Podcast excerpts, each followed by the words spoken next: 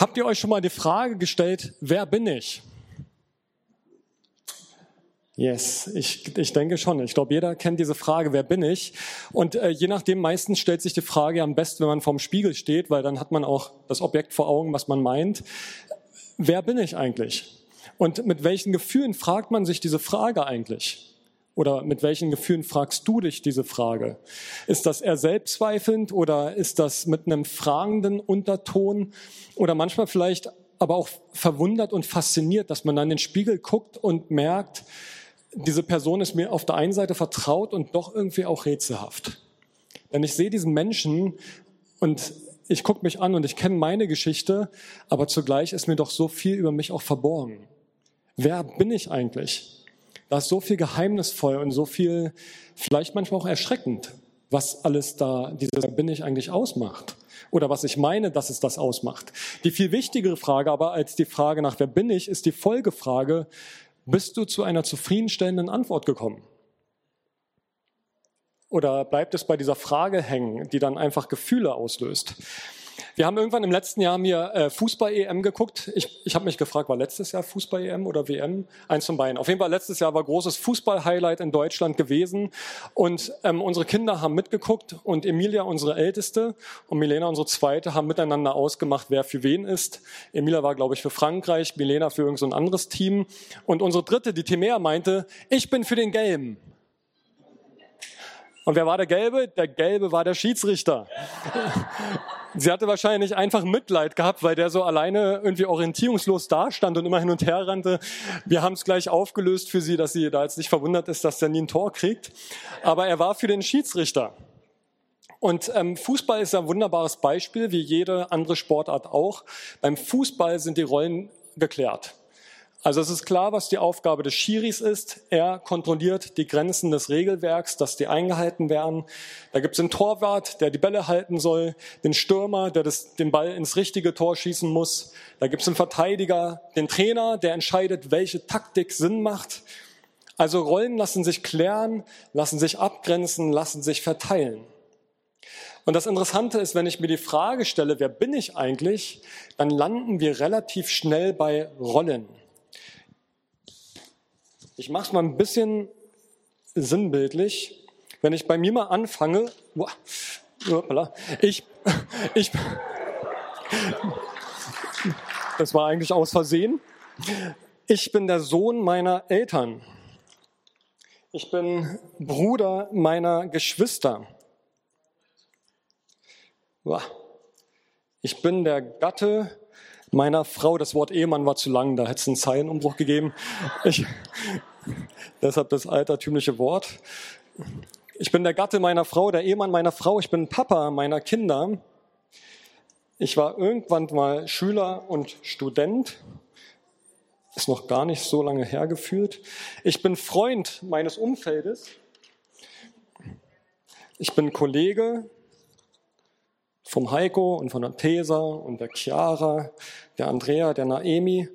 Aber ich bin manchmal auch der, der Kritiker, also derjenige, der gerne Fragen stellt, weil er gerne überzeugt sein möchte, ob das, was da gerade gesagt wurde oder mir, wo man mich überzeugen möchte, ob das wirklich so stichhaltig ist. Ich mache gerne Sport, ähm, ich laufe gerne ähm, und dann bin ich ja auch noch Pastor. Jetzt wird's eng langsam. Ich habe das vorher nicht geübt, ob alles ranpasst. Ähm, und natürlich unter Christen und in der Gemeinde würde man sagen, ich bin Gottes Kind, ne? ganz zentral. Also all das sind zig Rollen und jede Rolle kann man natürlich jetzt nochmal in die Tiefe denken und zugleich wissen wir aber, dass mit jeder Rolle verbinden wir auch Erwartungen oder andere verbinden Erwartungen an mich mit dieser Rolle. Und diese Rollen, die kann ich, die kann ich gefühlt ausfüllen oder ich kann merken, dass mich diese Rollen stressen dass sie mich unter Druck setzen. Es können Rollen sein, die ich gerne ausfülle und zu bestimmten Zeiten nicht gerne ausfülle, weil sie, wo ich vielleicht, weil ich das Gefühl habe, nicht zu genügen oder die Rolle zu groß ist, der Fußabdruck zu groß ist. Man sagt ja auch, es gibt die Formulierung, ich fühle mich in dieser Rolle nicht wohl. Also es gibt Rollen, in die wir hineingedrängt werden oder äh, wir hineingeschmissen sind. Das kann auf der Arbeit sein. Plötzlich bist du Teamleiter, ähm, obwohl du gar nicht der Teamleiter bist vom Typ her, sondern eher der, der Fachexperte. Auf einmal bist du in einer Rolle drin, die du eigentlich gar nicht haben möchtest. Und dann merkst du, du guckst diese Rollen an und manchmal fühlt es sich überladen und viel an und man könnte ja noch vieles noch ergänzen und hinzufügen, was es noch alles gibt. Aber es entsteht dieses Gefühl, es ist vielleicht möglicherweise zu viel. Neben anderen Rollen, wo ich mich ganz drin zu Hause fühle. Also stelle ich schnell fest, wenn ich die Frage nach dem, wer ich bin, über die Rollen versuche zu beantworten, dann werde ich feststellen, ich werde auf keine zufriedenstellende Antwort kommen. Denn es sind Rollen, die auch sind. Es sind Rollen, die irgendwann weg sind. Und das äh, Interessante ist ja eigentlich, das sind ja von außen angetragene Rollen. Also wenn man es genau überlegt, wie absurd ist es eigentlich, mich zu fragen, wer ich bin und dann mich auf die Suche mache nach Antworten und außerhalb von mir selber suche. Ich suche in meinem Umfeld, in meiner Umwelt, in dem, was Menschen mir antragen oder Rollen, auf die ich mich einlasse, suche ich die Antwort nach dem, wer ich bin. Macht eigentlich genau genommen nicht so richtig Sinn. Und wir merken zugleich aber auch, ähm, wie sehr wir dann doch abhängig sind von den Reaktionen auf diesen Rollen. Also erfahre ich da Bestätigung, erfahre ich da Kritik, erfahre ich Ablehnung oder äh, Begeisterung oder dass Leute diese Rolle wahrnehmen und aber was ganz anderes mit dieser Rolle verbinden als ich. Aber wir spüren, da ist eine Abhängigkeit dazu da, wie reagiert mein Umfeld eigentlich auf diese Rollen, die ich da habe.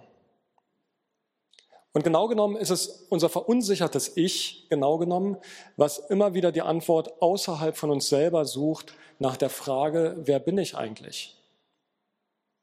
Vielleicht bist du der Handwerker oder die Köchin oder die Kommunikatorin. Also wir merken zugleich auf Dauer, je nachdem ganz gleich, wie viel Feedback ich kriege, auf Dauer wird mich das nicht satt machen. Du kannst die wunderbarsten Komplimente bekommen, aber du merkst am Ende, alles, was du selbst an positiver Resonanz bekommst, es wird dich am Ende nicht satt machen, dich nicht zufriedenstellen, weil du merkst, das geht alles ein Stück weit an dir vorbei. Es ist ja nicht, das, es, du bist ja nicht damit gemeint im Kern, sondern die Rolle. Und ich glaube, die Spannung ist, dass wir das, was wir am meisten dabei fürchten, ist die Angst vor Bedeutungsverlust. Also was ist, wenn ich nicht mehr der Schüler und Student bin? Oder wie glaube ich eigentlich an Gott, wenn ich nicht mehr Pastor wäre? Wie lebe ich dann meine Beziehung zu Gott eigentlich? Ist das so eine Art Berufsverbundenheit, dass wer Pastor wird, dann auch Christ sein muss? Oder was bleibt, wenn die Rolle des Pastorenseins nicht mehr da ist? Gatte. Ja klar, ich hoffe, meine Frau und ich, Sarah und ich, wir werden auf Lebenszeit miteinander Ehepaar bleiben und äh, Gott sei es gedankt, wenn es so ist. Und zugleich, was ist, wenn, wenn sie vorher geht, stirbt, Unfall, was auch immer? Papa sein, die Rolle verändert sich über die Jahre. Am Anfang brauchen mich meine Kinder sehr doll und irgendwann bin ich begeistert und zerknirscht zugleich, dass sie mich nicht mehr so doll brauchen wie ganz am Anfang. Also wir merken, je weiter wir gehen, es verschwinden die Rollen und sie sind etwas, was zeitlich ist. Und auch wenn ich bis auf mein Sterbebett immer Papa meiner Kinder sein werde, die Rolle, die Erwartung, die damit einhergeht, die verändert sich. Also wir erleben letztendlich zwei Dinge. Wir erleben als Mensch letztendlich das Kräfte schwinden, das Kräfte nachlassen. Da ist von mir aus der tolle Handwerker, der unglaublich begabt ist, der aber mit dem Alter müde Hände bekommt. Die talentierte Kommunikatorin, die irgendwann eine schwache, gebrechliche Stimme hat und die Rolle wird gar nicht mehr bei ihr gesehen. Der angesehene Teamleiter, dessen Werk in 20 Jahren keiner mehr kennt. Der Architekt, der die Kirche vor 500 Jahren erbaut hat, aber ein paar Jahrzehnte später selber tot war. Was hat er davon? Also Rollen gehen. Der Sportler, wenn das Knie nicht mehr mitmacht oder ähnliches, dann bist du halt nicht mehr der Sportler. Oder was ist, wenn du einen Unfall hast oder als Profisportler nicht mehr die Leistung bringst und auf einmal ist dieses Etikett weg, all die Bewunderung. Und du weißt vielleicht sogar selber, je höher du umjubelt wirst in deiner Rolle, desto unehrlicher kommt es dir vor, weil du weißt, dass Leute mit dir etwas verbinden, was du gar nicht bist. Du tust vielleicht was und Leute jubeln dem zu, was du tust, aber es hat nichts damit zu tun, wer du am Ende bist. Und dann ganz am Ende das Zweite, neben dem, dass die Kräfte schwinden, irgendwann schwindet die Erinnerung an dich. Wir sind irgendwann einfach vergessen. Und du hast vielleicht Menschen geprägt, du hast vielleicht irgendein Bauwerk hinterlassen und es steht vielleicht in irgendwelchen Annalen der Geschichte drinne, dass du das mal verbracht hast, aber Wer braucht das? Es, ist, es definiert nicht, wer du bist. Das heißt, wenn all diese Bestätigungen, die Ovationen irgendwann mal weg sind, was bleibt am Ende von dir eigentlich übrig, wenn all diese Rollen irgendwann mal nicht mehr da sind? Was bleibt? Was ist das, was unverbrüchlich ist, was, was dich auf immer und ewig definiert und dich festlegt? Also gibt es also etwas, das deinem Leben so Sinn und Bedeutung gibt, unabhängig von deinem Tun, unabhängig von deinen Rollen, etwas, das deine Frage nach Identität und nach dem, was du bist, beantwortet.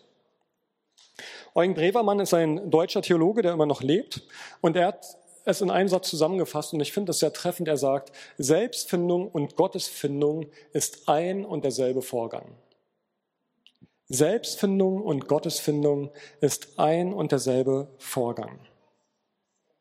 Also dahinter steckt die Ansicht, meine Bedeutung, echte Wurzeln, echte Antworten finde ich nur da, wo ich etwas Verlässliches, etwas Bleibendes habe. Etwas, was mich selbst überdauert, was meine Rollen, meine Fähigkeiten überdauert.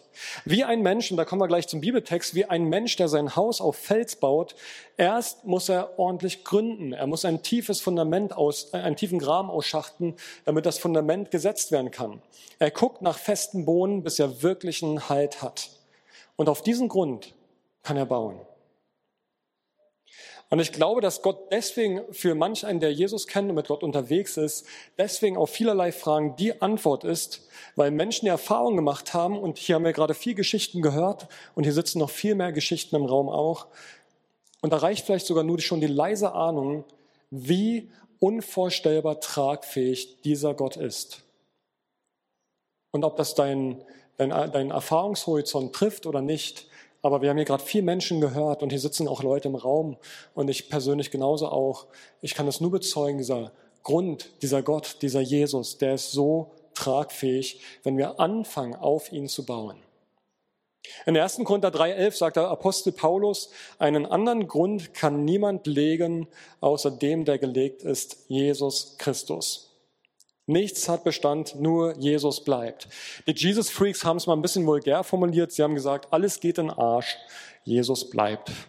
Das mag uns nicht passen, es klingt fast wie Martin Luther, der es auch so formuliert wahrscheinlich. Aber ja, stimmt, das glauben wir. Wir glauben, dass eine Sache bleibt. Wir glauben, dass Gott die eine große äh, Konstante in diesem Kosmos ist. Und Jesus beschreibt in einem Gleichnis, was unserem Leben Sicherheit und Fundament gibt. Ich lese aus Lukas 6, da heißt es, Warum nennt ihr mich immerfort Herr, wenn ihr doch nicht tut, was ich sage? Wisst ihr, wem der gleicht, der zu mir kommt, meine Worte hört und danach handelt? Ich will es euch sagen. Er gleicht einem Mann, der ein Haus baut und dabei tief ausschachtet und das Fundament auf felsigen Grund legt. Wenn dann Hochwasser kommt und die Flutwellen gegen das Haus schlagen, können sie es nicht erschüttern. So gut ist es gebaut. Wer aber meine Worte hört und nicht danach handelt, gleicht einem Mann, der ein Haus baut, ohne auszuschachten und ohne ein Fundament zu legen. Sobald die Flutwellen dagegen schlagen, stürzt es in sich zusammen und wird völlig zerstört. Gott, ich danke dir für dein gutes Wort und dieses Bild ist so eindrücklich. Und ich bitte dich, dass dieses Wort in uns etwas bewirken darf. Dein Wort ist lebendig und ich bete, dass du Herzen anrührst, jetzt durch dein Wort, auch durch das, was wir an Gedanken hören und was dein Wort uns hier zu sagen hat. Amen. Wenn dieser Satz von Eugen Drewermann stimmt, Selbstfindung und Gottesfindung ist ein und derselbe Vorgang, dann bedeutet das für unsere Frage nach dem Wer bin ich, dass wir erst die Erfahrung brauchen, wo wir Gott kennenlernen, dass wir bei ihm angekommen sein müssen, bei ihm verstanden haben müssen, dass er diese Konstante ist, dass ich selber gar nicht meinem Leben die Konstante geben kann, nach der ich mich sehne. Weil letztendlich alles, was ich selber erschaffe oder Menschen mir antragen, etwas ist, was wie Sand am Ende zwischen meinen Händen zerrieselt und zerrinnt. Also erst wenn ich aufhöre, die Reaktionen außerhalb von mir zu suchen, die Antworten außerhalb von mir zu suchen, kann ich anfangen zu verstehen, dass es dieser Gott ist, der mir im Herzen begegnen möchte.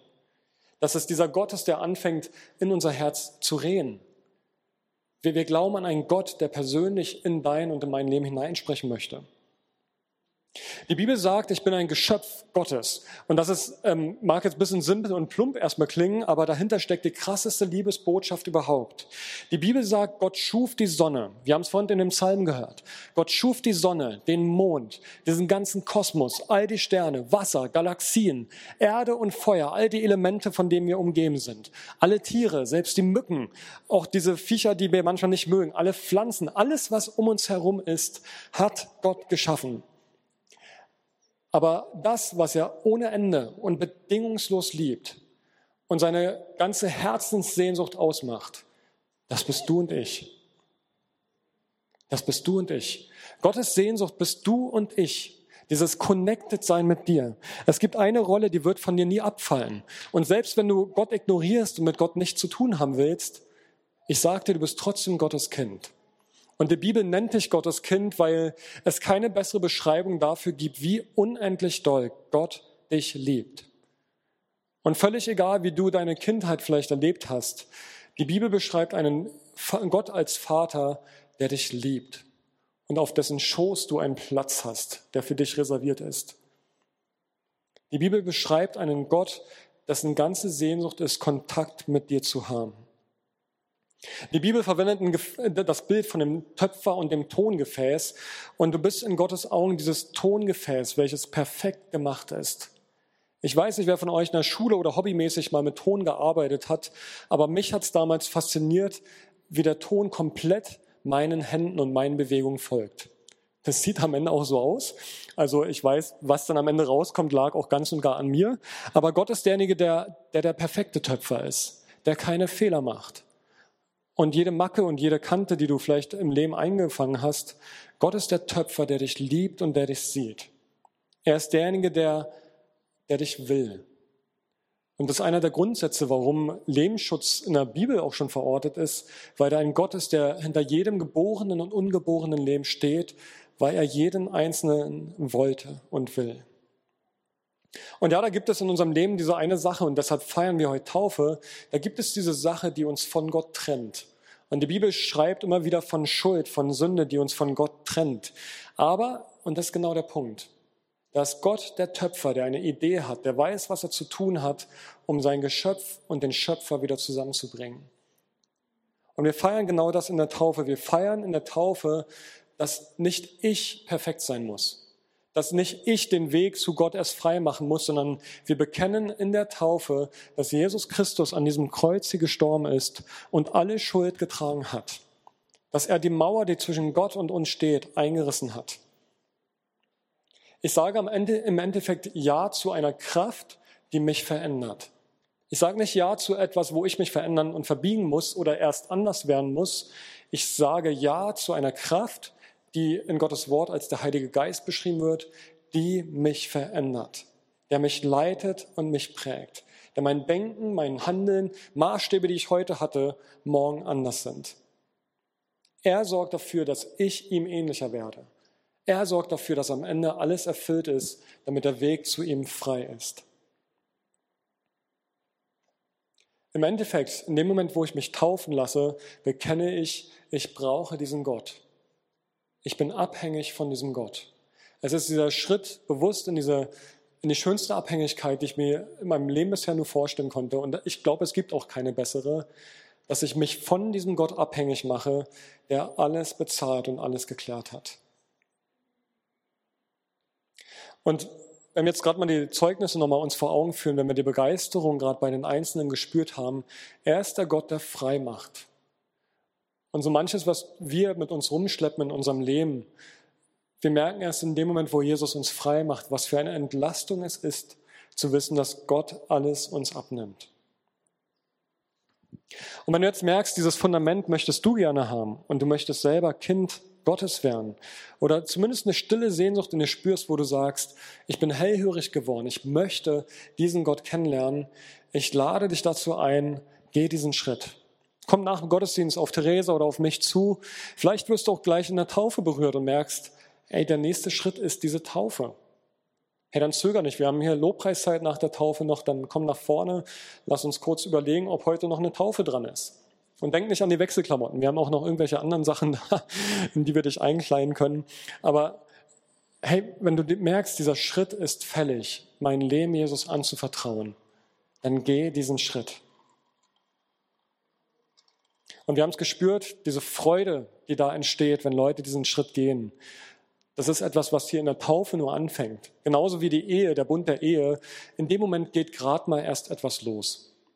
Das schöne Projekt folgt, das dran arbeiten, dieses Jesus ist an dir dran, das folgt. Die Taufe ist nur der Anfang. Sei gespannt, was noch kommt wenn wir jetzt gleich taufen, wir werden jetzt gleich ein Lied hören, wenn wir jetzt gleich taufen werden, dann beten wir ganz konkret dafür, dass Gott seinen Heiligen Geist schenkt und diese Person erfüllt. So wird es in der Apostelgeschichte beschrieben, dass Leute ihre Schuld bekennen sollen, dass sie umkehren sollen, dass sie sich, vom Heil, dass sie sich taufen lassen sollen und dann vom Heiligen Geist erfüllt werden. Und genau, darum beten wir auch genau in der Taufe genau dafür, dass Gott einfach jeden Einzelnen, der sich taufen lässt, vom Geist Gottes erfüllt wird. Mit mir, dass ihr euch nicht wundert, wird Andrea Heinz mit im Becken stehen. Andrea Heinz macht bei uns gerade die Foursquare-Ausbildung und ähm, das ist nicht Teil des Ausbildungsprogramms. Taufen ist nicht so kompliziert. Im Gegenteil, wir wollen eigentlich damit sagen, taufen darf jeder. Und jeder hat den Auftrag zu taufen. Wenn in deinem Umfeld jemand ist, der Christus kennenlernen möchte, dann ist es gut, wenn natürlich die Person am Ende in Gemeinde hinein getauft wird. Aber das Mandat zu taufen, ist nicht bei Pastoren oder bei irgendwelchen Geistlichen verbucht, sondern den Auftrag haben wir alle. Von daher freue ich mich, dass Andrea heute mit dem Taufbecken sein wird. Und wir hören jetzt auf ein Lied, I Thank God, und wir freuen uns drauf. Danke euch.